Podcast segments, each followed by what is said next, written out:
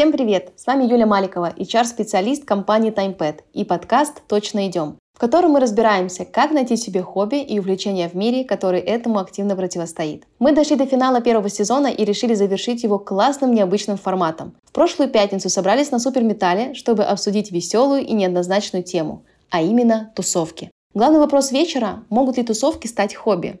Для всех, кто не смог присоединиться к нам офлайн, следующий разговор. Сразу скажу спойлер, там куча рекомендаций, индустриальных кейсов и классные эксперты. Не буду больше томить и предлагаю переместиться на место событий.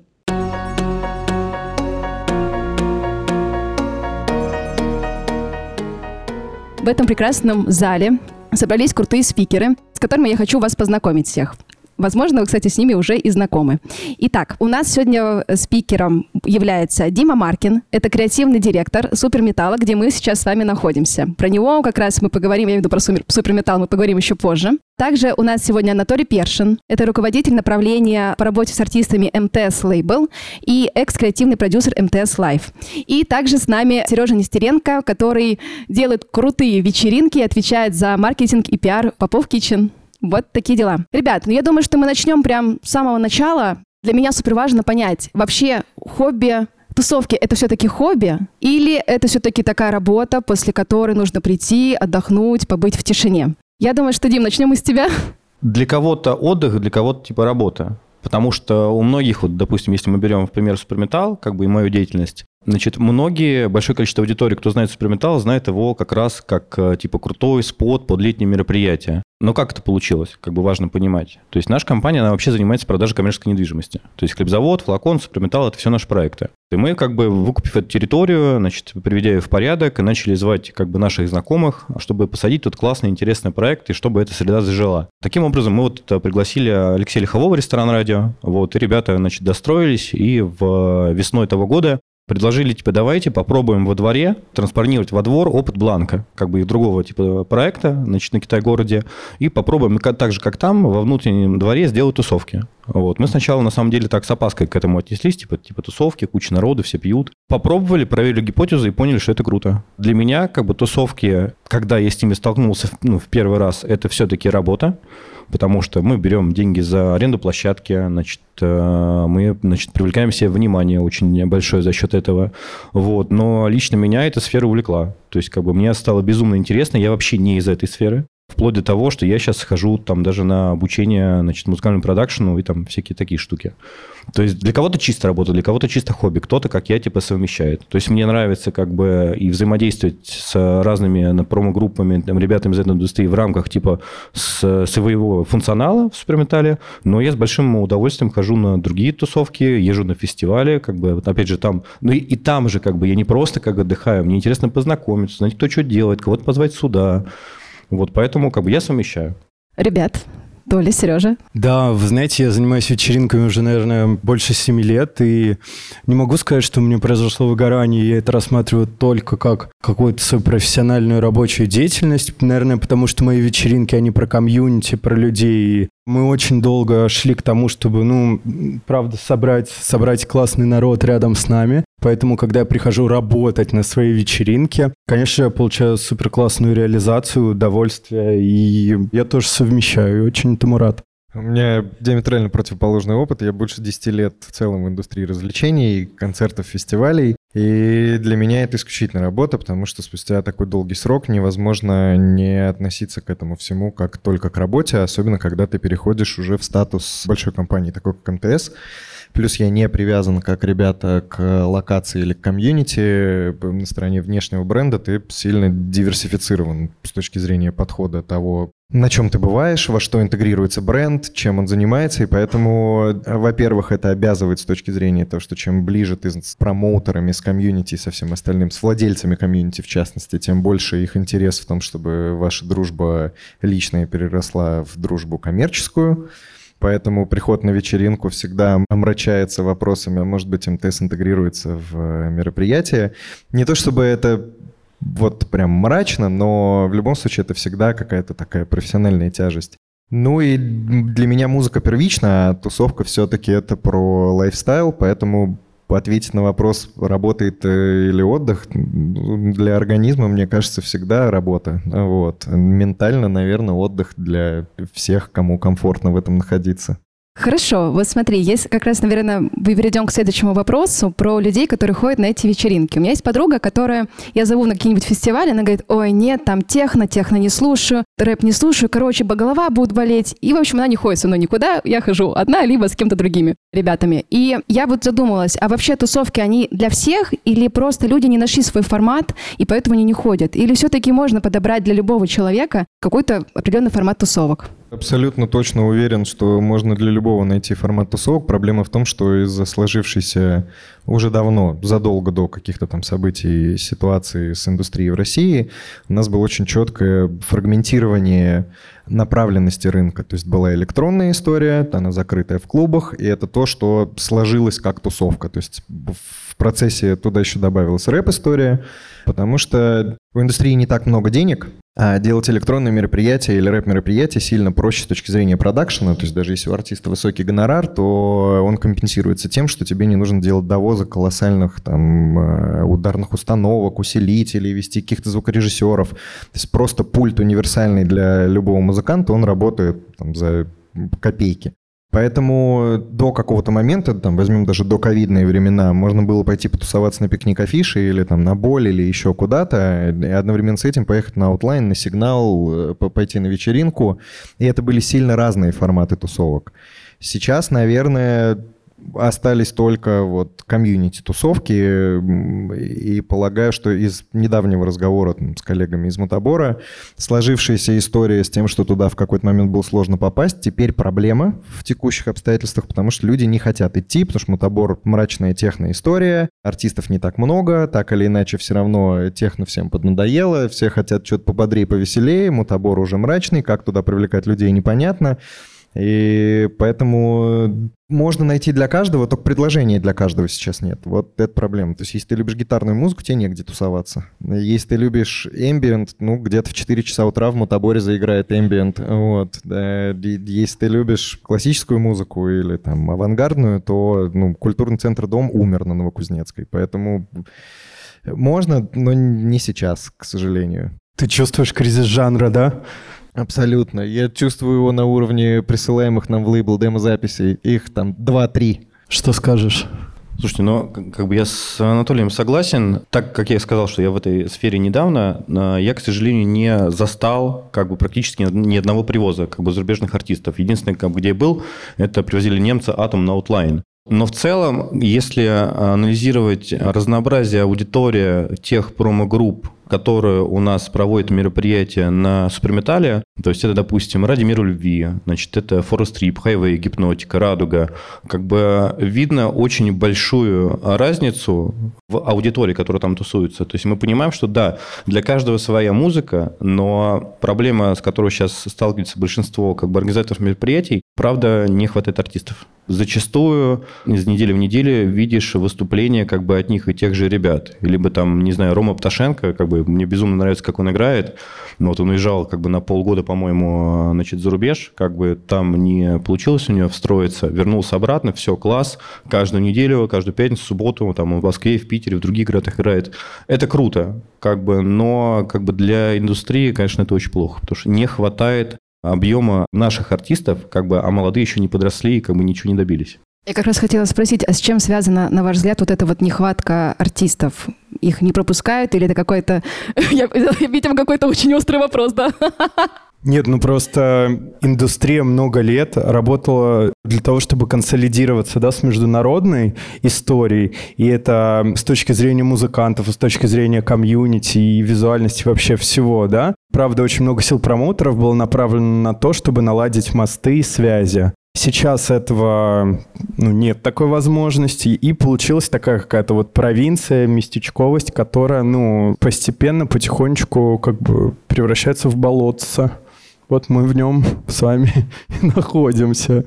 Ну, сейчас это еще весело. Ну, нет достаточного количества инвестиций. Ну, то есть, во-первых, люди, принимающие решения, так или иначе уже консервативны в принятии решений. То есть, ребята там из «Радуги» берут конкретных довольно артистов, там of Kitchen тоже берут конкретных артистов, потому что уже сложилось комьюнити. А для того, чтобы, например, появился прецедент того, что вдруг начала панкуха играть где-то, или там металл, или еще что-то, такая история есть там отчасти у Мутабора силами определенных людей, но это тоже очень редкие истории. То есть для того, чтобы было разнообразие, разнообразие кто-то должен финансировать пока нет финансов, нет разнообразия. И это порочный круг, потому что Россия долго живет по именно российской индустрии по формату черепикинга, даже с точки зрения иностранных артистов, у нас возили в первую очередь тех, кто соберет стадион. И только потом возили по там, нисходящей кого-то поменьше. И этим, в принципе, занимались, по сути, только поп-фарм в свои золотые годы. И вот они, там, та же боль была ну, каким-то мостом человека, которому лет 20, вот он пришел на боль, уже, в принципе, коснулся тусы, потому что количество артистов колоссальное. Потому что чем, например, пикник Афиши отличался от боли? При том, что это все в черте города.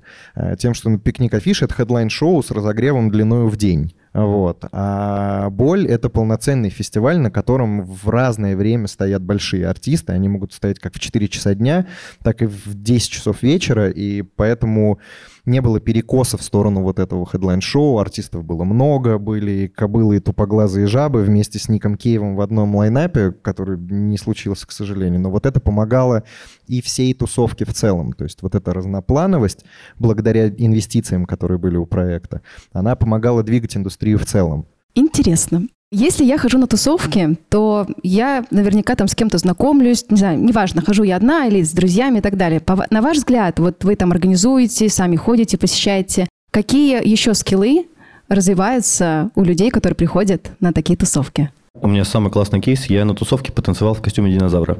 Это было супер. Какой-то скилл для тебя? Ну, я в целом растанцевался. Вы слушайте, ну, тут очень важно, что с какой целью вообще в целом люди приходят э, на мероприятие. То есть кто-то приходит послушать там музыку любимых артистов, поддержать и послушать их. Кто-то приходит э, потанцевать, как бы кто-то приходит пообщаться, кто-то приходит на, ну, типа, выпить культурно. То есть по-разному. Но как, ну, какие скиллы? Мне кажется, это достаточно исчерпывающий перечень. Кто-то хочет, э, наоборот, как-то быть к этому ближе, познакомиться, чтобы потом выступать, допустим. Потому что я понимаю, что если ты в тусовке, если тебя знают, если ты знаешь как бы большое количество людей из этой индустрии, то немножечко проще тебе потом будет в будущем куда-нибудь встать за пульт. То есть такое некое развитие нетворкинга для своей будущей деятельности. Конечно, да. Мне кажется, так в любой сфере работает. Если типа ты не в теме, как бы не в э, комьюнити, то тебе будет очень сложно, каким бы классным ты ни был. Ну и типа не бывает, конечно, такое, но это скорее исключение, если ты гений. Дима, мне кажется, дал очень исчерпывающий ответ. Хорошо. А вы сказали, что для вас э, и работа, и хобби — это ваши тусовки, в принципе, одно и то же. Ну, плюс-минус там. Ну, кроме, правда, Толи. вот. Но если я выбираю для себя тусовки как хобби и хожу там на них достаточно часто, как мне не выгореть вообще от перенасыщения этих тусовок? И вообще, вы сами выгорали с ними или нет? Нет, тут вопрос к тебе. А что ты имеешь в виду под словом хобби? Хобби, как-никак, это все-таки такая что-то регулярная история, да, когда мы там, не знаю, у меня есть хобби, это музыка. Я очень часто, почти там три раза в неделю точно хожу, играю на фортепиано. Если мы говорим с этой точки зрения про тусовки, делать их как хобби, что мы постоянно ходим на тусовки каждую неделю, пятницу, суббота, воскресенье, когда там проходят эти тусовки, вечеринки, я каждую неделю занимаюсь тусовками. Все-таки это может быть хобби таким или нет? Ну, именно ходить на тусовки. Да-да-да, ходить, Мне ходить. Мне кажется, это не очень правильное сравнение. То есть ты ходишь на фортепиано, как бы ты получаешь удовольствие там от процесса, развиваешься, учишься, учишь как бы новые там песни, там ноты, не знаю, не разбираюсь просто. Вот, тут, тут ты ходишь как бы не с точки зрения там, дисциплины каждый день ходить на тусовку. Ты видишь классный лайнап. Там ты видишь у своих друзей типа репосты в сторис. Типа, о, прикольно, типа, с, типа, мои ребята идут, пойду с ними. А так, чтобы, типа, каждую субботу я иду тусить. Да мне ну, смотри, э, например, если я меломан, вот у меня когда спрашивают, какую, Юль, музыку ты слушаешь, а я реально слушаю все, начиная от классики Моцарта, неоклассика Бешевли и заканчивая, не знаю, там, условными м***точками, и там еще куча других исполнителей. Назови других, на монтаже поправишь. Блин, надо других точно назвать, я забыла про них. Что там у нас есть из такого, боже мой, что ж я слушаю такое, что, что не надо будет вырезать из этого. Вот даже я слушаю, например. Да ё-моё, что ж такое? Кого не назову, все мимо. Агутин, вот, мне кажется, идеально, да? Все прекрасно. Вот, допустим, вот я их слушаю, и, например, я, я реально слушаю любую музыку, любой фестиваль. Вот недавно прошел фестиваль «Дикая мята». Я заходила, смотрела исполнителей, там были The Haters, Слот, Агутин тот же самый, «Полна любви» и так далее. И я понимаю, что любой фестиваль такой меня цепляет, и такая, блин, хочу сюда, хочу сюда, хочу сюда. И хожу на них хожу. И я думаю, блин, а я не поймаю ли какое-то выгорание, если я буду постоянно это использовать как хобби, конкретно такие походы? Слушай, ну если будешь каждую неделю ходить на радугу, то точно да. Вот, допустим, э, какой у меня план типа на август? Мне в мероприятиях еще очень нравится, ну, во-первых, атмосфера, которая создается за счет комьюнити, людей, которые туда приходят, аудитория, как бы у каждой промо-группы она своя. Вот, естественно, музыки, в первую очередь музыки. И третье – арт дирекшн. То есть мне сейчас, я поеду на сигнал, на нижегородские интервалы. В Казани в сентябре будет, ну, типа Нур мультимедиа фестиваль. Вот, и что-то куда-то еще поеду. То есть мне как бы интересно ездить, потому что мне вот эта общая атмосфера, но она реально мне типа заряжает, наполняет. Потому что я вижу, насколько большое количество, вообще колоссальное количество работы было проделано, проделано чтобы на том же самом аутлайне. То есть ребята как бы купили территорию как бы бывшего какого-то недостроенного или заброшенного лагеря, и сделали, ну, типа, крутое мероприятие, четырехдневное, с четырью сценами, и когда ты задумываешься, как бы, сколько было потрачено, как бы, сил на это, ну, это круто. И вот там такой момент, когда где-то в субботу, наверное, уже такой ближе к прайм-тайму, часа в два ночи, ты ходишь между сценами, а там, в отличие от сигнала, прикольно то, что сцены все достаточно рядом. То есть там за полчаса можно обойти все сцены. Ты понимаешь, что в каждом, как бы на каждом стейдже, типа, биток комфортный, но при этом на улице куча народу, который, типа, ходит э, от сцены к сцене. И, ну, тебе просто по кайфу это. И вот именно, как бы, общая картинка. Вот. И, ну, естественно, как бы мне это интересно, потому что я начинаю сравнивать там сигнал с аутлайном, там мутабор там с суперметаллом, потому что я понимаю, ну, если вот возвращаться к работе, ну, то есть мы сделали очень крутой прецедент. То есть мы реально пушнули площадку вместе как бы с э, ребятами, кто делает тусовки. До этого в Москве этого никто не делал. Обычно тусовки на креативных кластерах только мешали. Ну, тот же самый Плутон на Артплей или Кругозор там на улице Правды. То есть это делался в кабель с К-30. А мы же сейчас понимаем, что когда мы там найдем какую-то новую территорию под ревитализацию, мы обязательно попытаемся транспонировать туда вот этот же опыт. Потому что если у нас здесь как бы с самого начала был вектор на компании из креативных индустрий, мы все прекрасно понимаем, что креативчики любят тусоваться как бы вот, э, вот та же самая радуга. Я туда могу прийти, там дизайнеры, архитекторы, модели, типа digital-художники, операторы, режиссеры, просто куча какой-то молодежи. Ну, типа, прикольно. Мне кажется, это идеальная машина для тусовок, потому что да. твой профессиональный запал подкрепляется таким неподдельным интересом. И даже если ты выгоришь просто как обычный рядовой посетитель, тебе будет интересно с профессиональной точки зрения там побывать. Обычный пример, вот это мероприятие... Не остановить. А, вот это мероприятие здесь проходит, потому что нам, ну, нам нравится эта тематика, и мы, типа, супер за, типа, поддержать. Ну да, ну а вообще вот, возвращаясь к тому вопросу, это правда утомительно, и очень быстро ты выгораешь, и это правда, не знаю, сколько может быть это интересно, ну год, ну два, а потом ты или начинаешь как-то вот быть интегрирован уже ну, как профессионал, да, ты начинаешь или играть, или там у тебя появляется телеграм-канал, например, ну то есть что-то такое. И ты с этим соприкасаешься не просто как обычный юзер все-таки, а как со-создатель. И у тебя начинается какой-то новый уровень же ну, потребления да, этого контента. Ну или ты просто вот там где-то уже ну такой рядовой пьяница у бара. Вот. Ну, и потом ты пропадаешь. Я вот еще хочу добавить, у нас э, был опыт проведения своих мероприятий. Мы, значит, в июне сделали трехдневный ивент, Repeat он назывался. Это был наш первый опыт, очень смелый, очень крупный. Было сделано как бы много ошибок, но при этом э, и много хорошего было, потому что людям понравилось. Погода очень повела, подвела.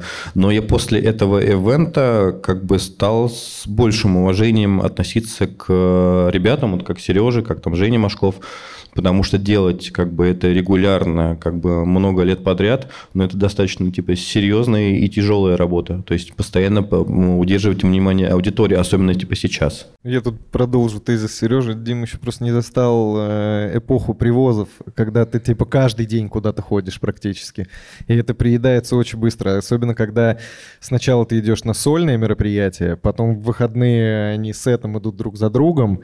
А еще может быть ситуация, что в одном месте один артист, в другом другой, и ты просто на такси из одного в другое едешь, чтобы посмотреть именно музыкально. То есть в какой-то момент, когда наступило выгорание интереса, типа, блин, классно потусовать, потусоваться. В моем случае все питалось интересом послушать э, какую-то музыку или побывать на артисте, на котором я еще не был. Но ты все-таки берешь очень собирательное понятие тусовка и пытаешься его уместить в одно слово «хобби». Для каждого человека это может быть совершенно разным. То есть кто-то действительно любит сходить музыку послушать, для кого-то важно социальные связи какие-то обрести, для кого-то это способ уйти от одиночества или там от бытовухи. Ты сидишь не знаю, бухгалтером где-то в компании. Для тебя это просто способ разрядить обстановку. Наверное, все же сложно назвать это вот каким-то собирательным словом хобби. Это вот тусовка уже описывает целый спектр этого всего. Типа тусоваться мое хобби, это, это странно. Я люблю тусоваться, тусуюсь каждый день, потому что это мое хобби. Ну да, возможно, ты прав. Но как раз-таки это была история про то, что можно ли вообще в целом тусовки сделать как хобби. Что мы сегодня в этом как раз и пытаемся разобраться. Мне еще кажется, знаете, что вечеринка, там, рейв, да, вот ну, для меня тусовка это все-таки рейв. Оно из такого маргинального занятия переросло все-таки в еще один способ городского жителя провести выходной день. И вот, э, ну, наверное, основываясь на этом, то, что я сказал, наверное, да, это просто еще одно хобби для городского жителя. Не, у меня вот есть классный пример. А, есть такой промо-монастерио, такой прям технарь хороший. Значит, вот у них было, по-моему, открытие сезона в этом году. И, значит, мы с подругой, значит, сидим, пьем вино. Вот, и типа такие, что делать будем? Она в мутаборе типа не была. И я такой, ну поехали съездим в мутабор. И вот, э, во-первых, сразу типа, ой, типа страшно, там же там всякое. Вот. А на самом деле э, все-таки есть достаточно большая доля безопасности, потому что ребят, которые делают тусовки ну, давно, как бы у них там личных людей, мне кажется, не так, не очень много, и они следят обычно за этим. Поэтому я считаю, что это вот этот миф, как бы, он такой очень сомнительный. Был полный зал, был очень крутой Art Direction. То есть мы там ну, выпили по три бокала вина, и просто как бы вот она первый раз, побывав на таком мероприятии, она такая, блин, круто. То есть это что-то другое. То есть это то, с чем ты, ну, как бы никогда, типа, не сталкивался, и в этом, как бы, есть своя, типа, энергетика. Ну, особенно, э, когда мы говорим про какой-то, типа, опять же, э, артистов, которые на монастыре играют, там то же самое Locket Club. То есть это не совсем про музыку. Это прям вот про энергетику, какой-то там шаманизм. То есть смотришь такой, вау. Класс. Предлагаю перейти дальше чуть-чуть. Вот, смотрите, мы сегодня с вами собрались в очень крутом месте, которое называется Суперметалл, где проходит много разных тоже вечеринок, тусовок. Я посмотрела Инстаграм, специально готовилась, видела, что у вас там происходит много всего интересного. Вопрос вот какой.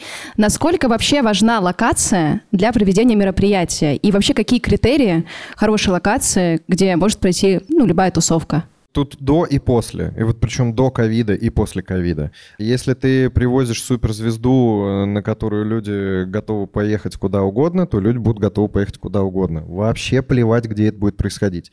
Это просто проблема для промоутера. То есть в те времена э, могла встать проблема с тем, что Площадок-то в Москве много, только они могут быть все в дату, когда свободен артист, все просто заняты, и поэтому ты там пытаешься придумать какую-то аутстендинг э, площадку. Сейчас тут Сережа очень прав в том, что учитывая, что все стало сладеньким и таким, типа, для, для городского жителя отдохнуть, потусоваться, что было решительно иначе там году в 15-16, даже там, не, не так давно, вот. Ну, имеет значение, конечно. Удобство, туалеты, там, я не знаю, бар, еда, еще что-то, конечно, имеет значение. Очень большое. Плюс все же привыкли, что было красиво, поэтому вот в суперметалле красиво, всем нравится. Логистическая доступность тоже очень сильно влияет. Понятно, что можно уехать на такси, но, например, уехать на такси от суперметалла и уехать на такси от мутабора — это две очень больших разницы. Вот, и типа индустриальным этим заброшкам, которые еще с каждым годом все более запущенные, полуразрушенные, или выйти выйти просто из двери и впрыгнуть в тачку и уехать, две очень больших разницы. Если смотреть со стороны типа клиента, ну, то есть, то есть человека, который приходит потусоваться, либо со стороны, как бы, кто там хоть планирует сделать площадку. Давай коротко со стороны клиента и коротко со стороны организатора. Слушай, ну, со стороны клиента, как бы, э, Анатолий типа ответил, то есть, конечно, как бы это общая инфраструктура. То есть, гостю мероприятия должно быть удобно. Там, начиная, как бы, от э, логистики, заканчивая просто, ну, опять же, понимание, там, что где находится. Потому что, ну, бывали значит, какие-то мероприятия, когда там несколько сцен, и ты вообще не понимаешь, куда идти. Как бы даже у нас там какая-нибудь не супер э, популярная там промо-группа решила сделать мероприятие, они плохо подготовились. То есть люди иногда бы даже не понимали, что у нас одна сцена наверху, а вторая на парковке. Вот, и как бы это проблема. То есть э, я думаю, что очень большое значение имеет именно вот э, внутренняя структура помещения. Ну, кто-то, вот, допустим, любит open space, как суперметалл.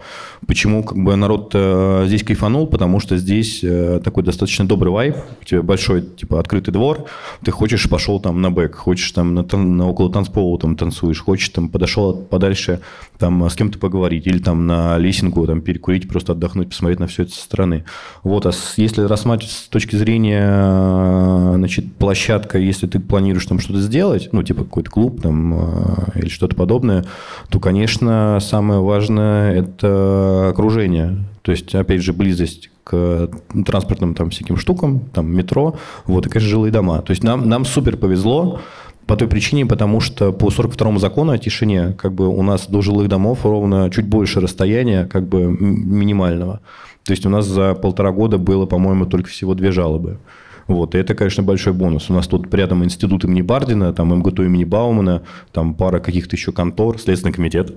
Вот, и все. Вот, потому что мне очень интересует судьба типа мутабора в ближайшие пять лет, потому что около них идет достаточно серьезная жилая застройка, там высотки уже возведены, и в какой-то момент э, есть большая вероятность, что они просто будут мешать жителям, кто там типа заселится. А я думаю, что туалеты, локация и безопасность — это вот три, да, три составляющих, по которым мы, например, всегда выбираем площадки. Я соглашусь с ребятами, что вот эта вот доступность уехать, приехать на такси, это тоже очень важно, потому что, ну, мне кажется, первое испытание, ну, чтобы съездить в мутабор, это вот эта вот дорога. Ты реально ну, даешь частичку своей души просто туда и еще большую частичку обратно, когда едешь. Главное выжить. Слушайте, супер. Смотрите, я до HR вообще работала в ивент-индустрии, занималась организацией корпоративов и всего такого. И когда приходили... Мы коллеги. Коллеги, да. И когда приходили клиенты, неважно там каких компаний, они видели красивую картинку, типа, как все классно, здорово сделано. Но никто никогда не знал, какими трудами и какими специалистами все это было сделано. Вот мне кажется, тусовочные все эти мероприятия плюс-минус такие же. Вопрос э, вот с чем. Вы же, понятное дело, что не каждый каждый сидит там и сам делает все эти вечеринки, тусовки. У вас есть наверняка какая-то команда. Вот кто эти люди и вообще чем они занимаются, и важна ли в целом командная работа в таких мероприятиях? Командная работа всегда важна. Вообще в любом процессе, мне кажется, в любой сфере. Потому что за любым проектом, за любым бизнесом, за любым стартапом типа стоят люди, и как бы в одиночку, мне кажется, вообще невозможно сделать что-то классное и масштабное. Поэтому вообще факт – команда. Прям первым этим таким словом «команда» точно нужна. А может быть такое, что, например, вот мероприятие классно заявлено, да, и все вроде программа крутая, но нет команды, да, допустим, хорошей, которая бы это все сделала. И, на ваш взгляд, мероприятие пройдет все-таки удачно или нет? Не, мне кажется, вот э, во всех начинаниях, которые про здесь и сейчас, очень важно, чтобы все части работали просто как часы, чтобы все горели. И мне кажется, это годами набираются эти люди через пробы, ошибки. Это очень сложно. Найти своих людей, не дать им выгореть, чтобы все были счастливы, и чтобы все не устали. Да. У тебя большая команда, Сереж, при организации твоих вечеринок? А, слушай, но когда мы делаем, например, большие ивенты, там, ну, полторы тысячи, ну, для нас большие ивенты на полторы тысячи, то команда там возрастает, наверное, до 20 человек. Вообще, я думаю, что это человек 12. Но мне кажется, что у нас очень скромно. Да, на самом деле у попфарма в штате было, мне кажется, человек 15. Понятно, что они под проектом нанимают. Ну, то есть тут тоже важно понимать, что есть команда. То есть когда ты делаешь концерт на стадионе, ну, это команда из 600 человек, из которых ты знаешь 9. Вот, ну то есть это же команда еще самих э, пространств, каких-то служб, еще чего-то. То есть чем больше мероприятий, тем более обезличена команда, и, как правило, какой-то один там представитель от субкоманды, которую ты там нанимаешь на конкретном участке. Но вы чаще не коммуницируете между собой, получается, когда такие огромные мероприятия? Не, ну, конечно, ты не будешь коммуницировать с шестью сотнями с человек, если это... например, да, да. Ну, то есть у тебя есть один представитель там э, бытовых служб, который под себя полностью замыкает и работает с этой командой. Ну, то есть тебе достаточно э, вот ты минус один, вот эта вот команда должна быть, ну, кор команда важнее всего. Дальше уже там для каждого минус один от тебя идет кор команда его. Вот, поэтому да, конечно, команда решает. Хотя в каких-то случаях, чем более массовый э, проект, тем менее команда влияет. Ну, ты же не можешь собрать на там, фестиваль Outline, на котором там 8-10 тысяч человек приходит, идеальную команду во всех аспектах. Ну, то есть это невозможно чем больше мероприятий, тем более она обезличенная. Здесь просто там какой-то дуэр, который там отвечает за туалеты, кто-то отвечает за еду, кто-то отвечает за еще что-то.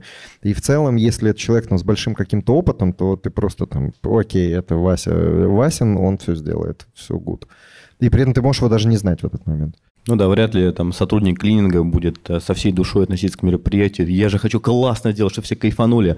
Ну, ты, я вот согласен с Столей, то есть э, очень важно ну, в зависимости от масштаба мероприятия, как бы есть вот ядро, как бы ребят, которые должны этим гореть. То есть вот если как бы они не горят, если они не хотят сделать так, чтобы люди кайфанули, а как бы почему, ну, типа, это нужно? Потому что, ну, это их бизнес. Если они не сделают хорошо для людей, как бы люди больше не придут. И как бы они не смогут дальше продолжать историю. Вот. А чем больше масштаб, тем у тебя больше, грубо говоря, привлекаемого персонала. Там звукари, типа светотехники, там клининг, охрана, вот. Тут уже как бы надо понимать, что надо уметь делать серьезный продакшн. И тут опять как бы кор должен как бы брать на себя всю ответственность, что он должен четко как бы заблаговременно проработать все структуры, все тайминги, все там, а, значит, ну, короче, все. То есть тут важно уметь брать на себя ответственность как кору, так и тем, кто взаимодействует типа с сервисом. Я хочу Диму дополнить, что к теме клининга, который решил сделать все чисто и убрал все уголки, все под поручнями и под всеми трещинками и сломал вечеринку просто насмерть. Бывает и такое. Слушайте, здорово. Мне напоминает это прямо ивентовскую работу прошлую, когда у нас тоже большая команда ребят, и мы в целом, я согласна, наверное, с тем, что любая командная работа в любом бизнесе важна. Допустим, я захочу сделать музыкальный фестиваль. И Дима говорит, нет. Допустим, все-таки захочу и наконец-то исполню свою мечту. Но вот есть проблема, как я уже сказала ранее, что я вообще жуткий меломан и слушаю действительно все. И как мне понять, как вообще собрать вот этот лайнап артистов, кого позвать, как работать с новыми артистами. Я знаю, что только как раз вы работаете, да, с новыми артистами. В общем, поделитесь вот этим опытом, с чего вообще начинать, если вдруг я решусь все-таки сделать в суперметале музыкальный фестиваль. Не начинать. Вообще, даже не пытаться, да. Найми кого-то. Ну, то есть, хочешь сделать фестиваль, найми кого-то э, за комиссию, он тебе все сделает. Ну, то есть, это... Я вообще сторонник того, что большинство фестивалей однодневок должны исчезнуть. И вот как э, не убеждали бы коллеги в том, что это хорошо, раз фестивалей много, значит, на них есть спрос. Нет, это не спрос, это переизбыток предложения, потому что в ситуации до ковидной, наоборот, количество фестивалей уменьшалось и масштабировались основные. Это правильные движения. То есть проще, э, например, взять какое-то комьюнити, интегрировать в большой фестиваль, дать ему сцену, или там все три дня, например, фестиваль или еще что-то, чем если это комьюнити будет пытаться делать еще один свой фестиваль. Уикендов в лете не так много, и все начинают бороться за один и тот же уикенд, и по факту просто каннибализируют аудиторию друг друга, потому что колоссального разнообразия артистов не было даже до 2020 года. То есть как и денег не было как такого количества, чтобы все такие, ой, а мы привезем вот этих иностранцев, а мы вот этих. И еще и в Москву со всей России люди прилетят. Не, не, не делать фестиваль никогда вообще. Ну, то есть ты со своими деньгами от МТС дашь предпочтение каким-то старичкам, которые себя уже проявили. Ну, а как тогда появиться новым каким-то лицам? Есть однодневки, но они же все однодневки сначала, а потом двухдневки, трехдневки однодневку, вот прям однодневку совсем не остановишь. Я скорее э, имею в виду фестивали, которые проходят вот второй, третий год, и ты понимаешь, что он мертворожденный. И люди все равно пытаются что-то с этим сделать, и смысла в этом никакого нет. Ну, то есть фестиваль, который проходит третий год, он все еще новенький. И вот этот фестиваль как раз стоит поддержать. Ну, то есть как бренд, например, э, принимает решение участвовать в какой-то вечеринке или там фестивале или не участвовать.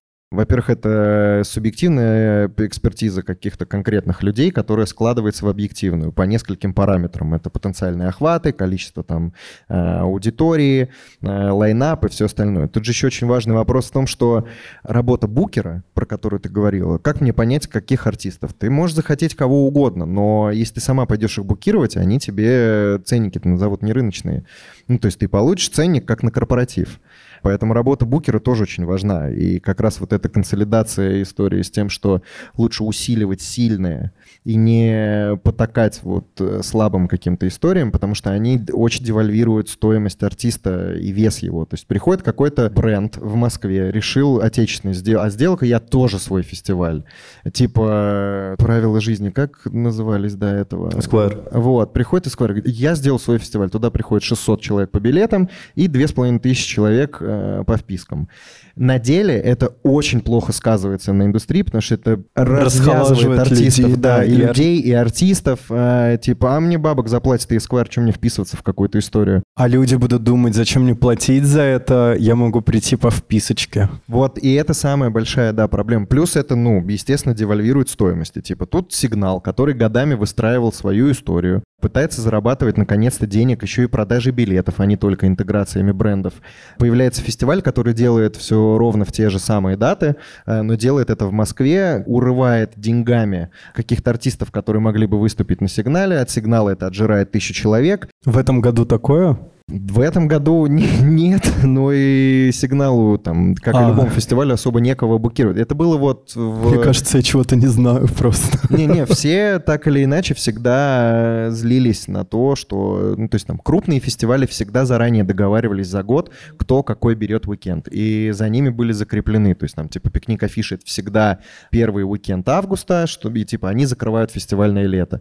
Потом появился на два года Red Bull Music Festival, который был в первый уикенд сентября, и вот они прям совсем уже закрывали фестивальное лето. И все так или иначе поляну поделили. А каждый новый промоутер, который хочет сделать фестиваль, как правило, делает его плохо, и это один на 50, который делает его хорошо, и, как правило, он уже в комьюнити, просто он, типа, сделал свою какую-то тусу. Вот как Суперметалл. По сути, это локация, которая стала местом для фестивалей, стала там посадочной для радуги, одной из.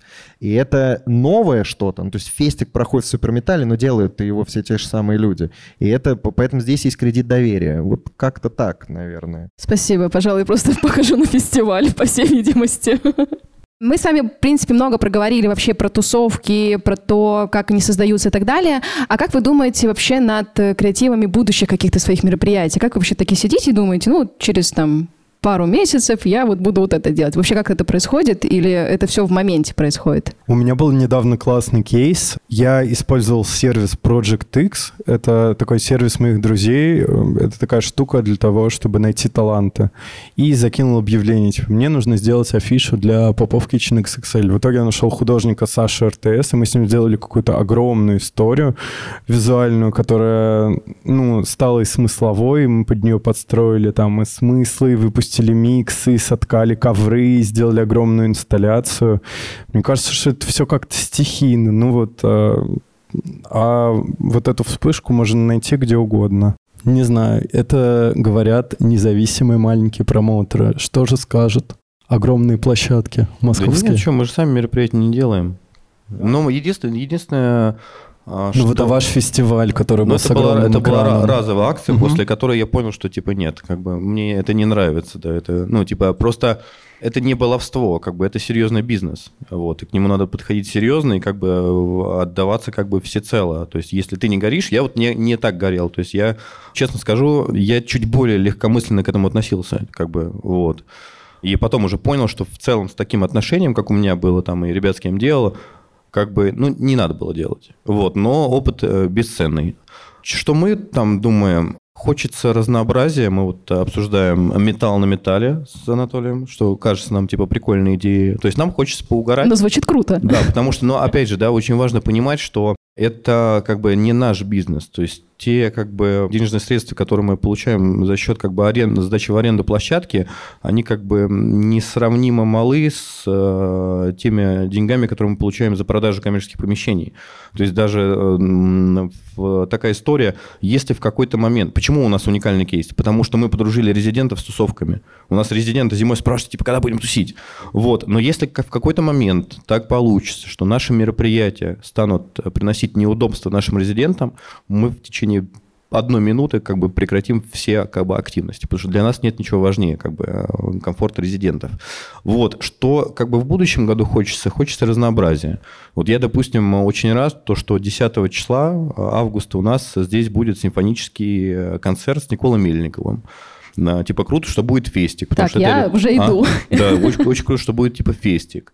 Потому что, ну, это правда круто. Я, правда, переживаю, что не влезет народ. Потому что если они в том году, делая первый раз, собрали сколько там, 4 или 5 тысяч человек за два дня. Я стоял на входе. Типа, да, Жесть. бит- биток просто был. Как бы, и все тогда увидели вот эту историю с Меладзе, когда он был секрет гестом, все просто типа, о, господи, ну, он две недели пел. Вот, в следующем году хочется как бы что-то еще интересное. У нас был кейс К-30, насколько я знаю, а, значит, их вежливо попросили с F-кабеля уйти, правда, опять вернули, потому что поняли, насколько это была большая ошибка. И вот они планировали перебазироваться в Москву. Возможно, мы как бы немножко разбавим там радугу Forest Trip, там тусовками К-30. Там вот Сережа хочет нас на следующий сезон дату заблокировать. Мне очень хочется сделать как бы с Никитой Забелиным, там Теслу на металле. Не знаю, насколько это возможно, как бы с учетом открытой площадки. То есть точно, что хочется разнообразия.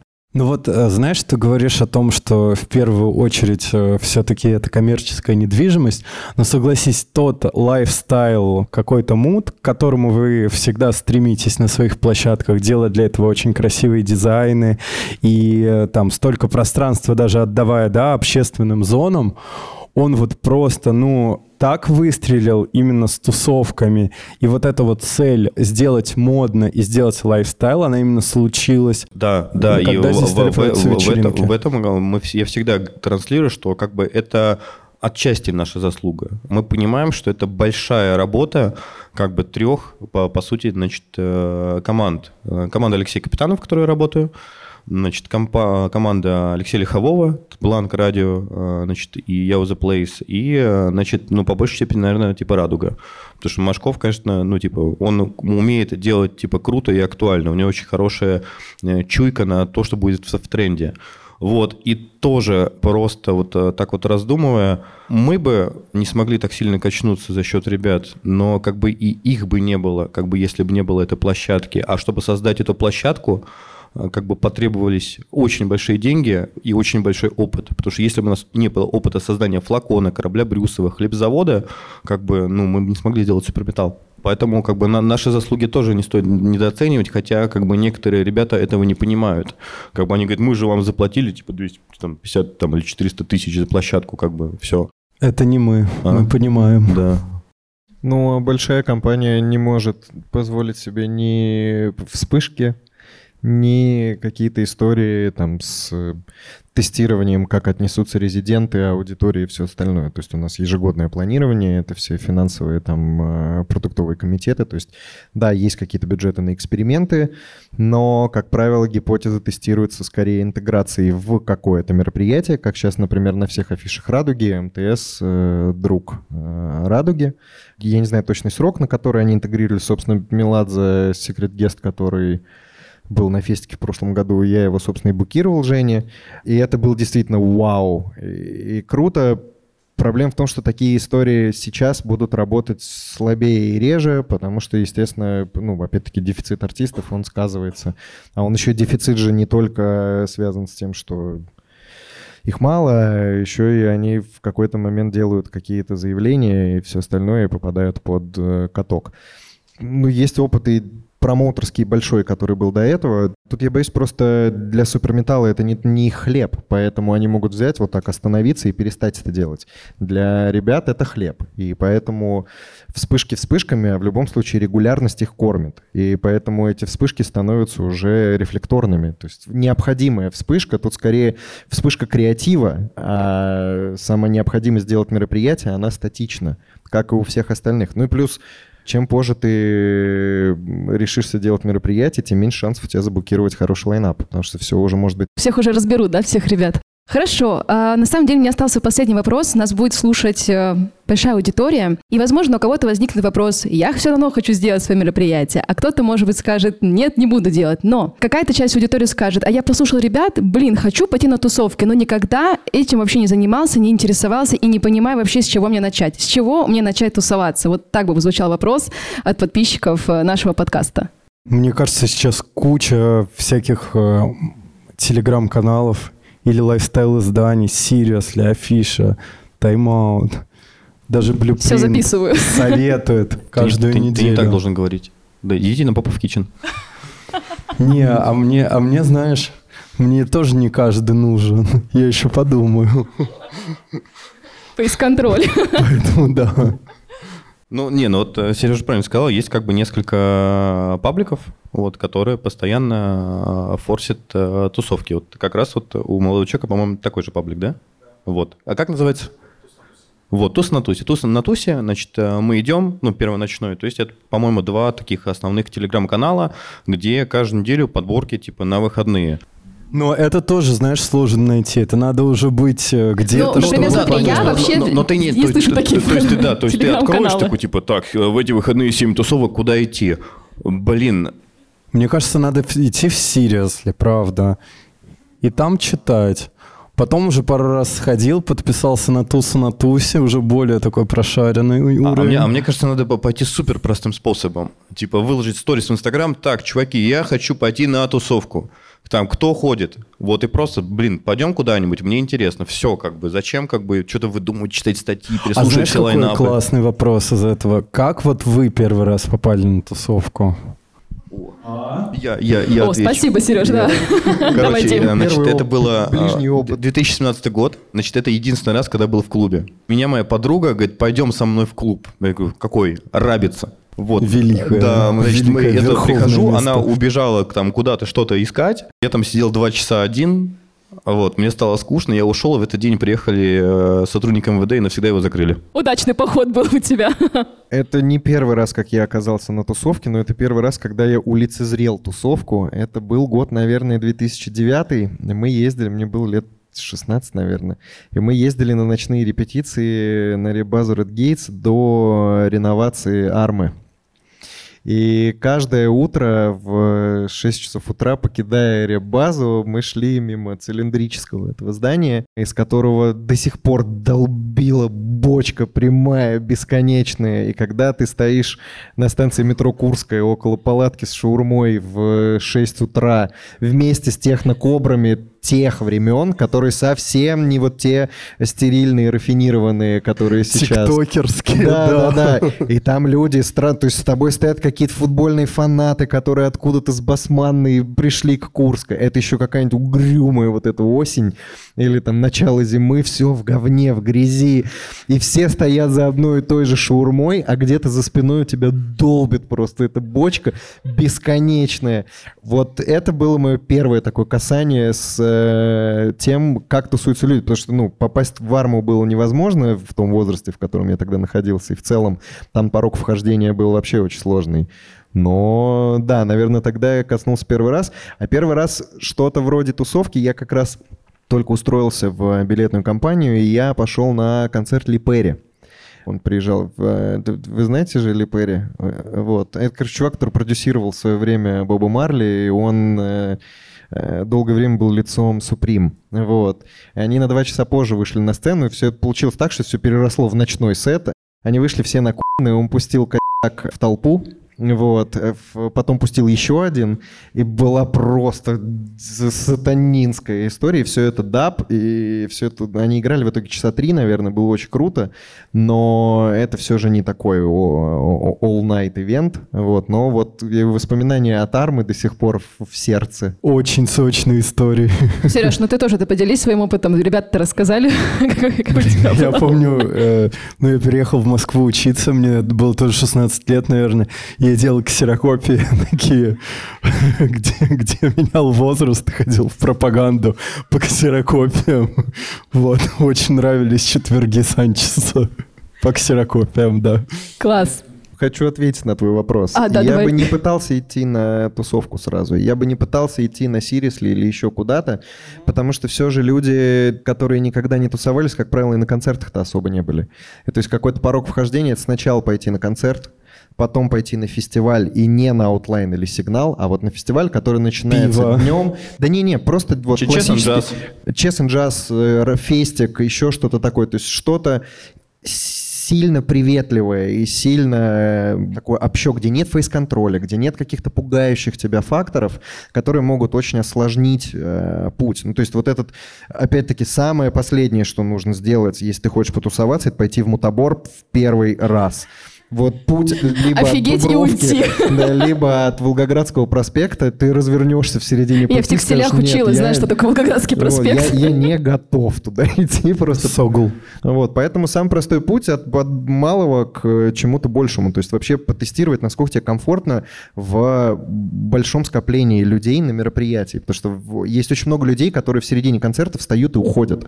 Будь то сидячий концерт, стоящий, какого угодно. Просто людям надоедает, им громко, еще что-то. Вот если ты с первым фактором справился, дальше идешь на фестиваль, пытаешься выдержать целый день, пытаешься питаться на фестивале, с кем-то знакомиться, еще что-то. И вот только потом стоит идти в ночь куда-то. Потому что это все-таки другая история. Там есть высокий порог вхождения и визуальный, и социальный, и эстетический, и так далее. Ну, Мне кажется, еще в рабочей истории, то есть, э, когда ты четко понимаешь, какая музыка тебе нравится, вот, и ты видишь в лайнапе артистов, которые тебе нравятся, и ты идешь как бы не на типа тусовку, не в клуб, не на промо-группу, а ты идешь на артиста. То есть у тебя как бы есть конкретная задача. Я хочу послушать, как этот чувак играет вживую. Вот. Ну и типа в целом мне нравится формат, когда люди реально приходят на тусовки слушать музыку. Класс, спасибо большое, ребят. Вам спасибо большое. Запись подкаста будет в следующую пятницу, если вдруг захотите еще раз послушать. Ну а вам, ребят, отдельный респект. Спасибо за ответы на вопросы, красавчики. Вот, все, что спасибо. позвали. Спасибо, что пришли. До свидания.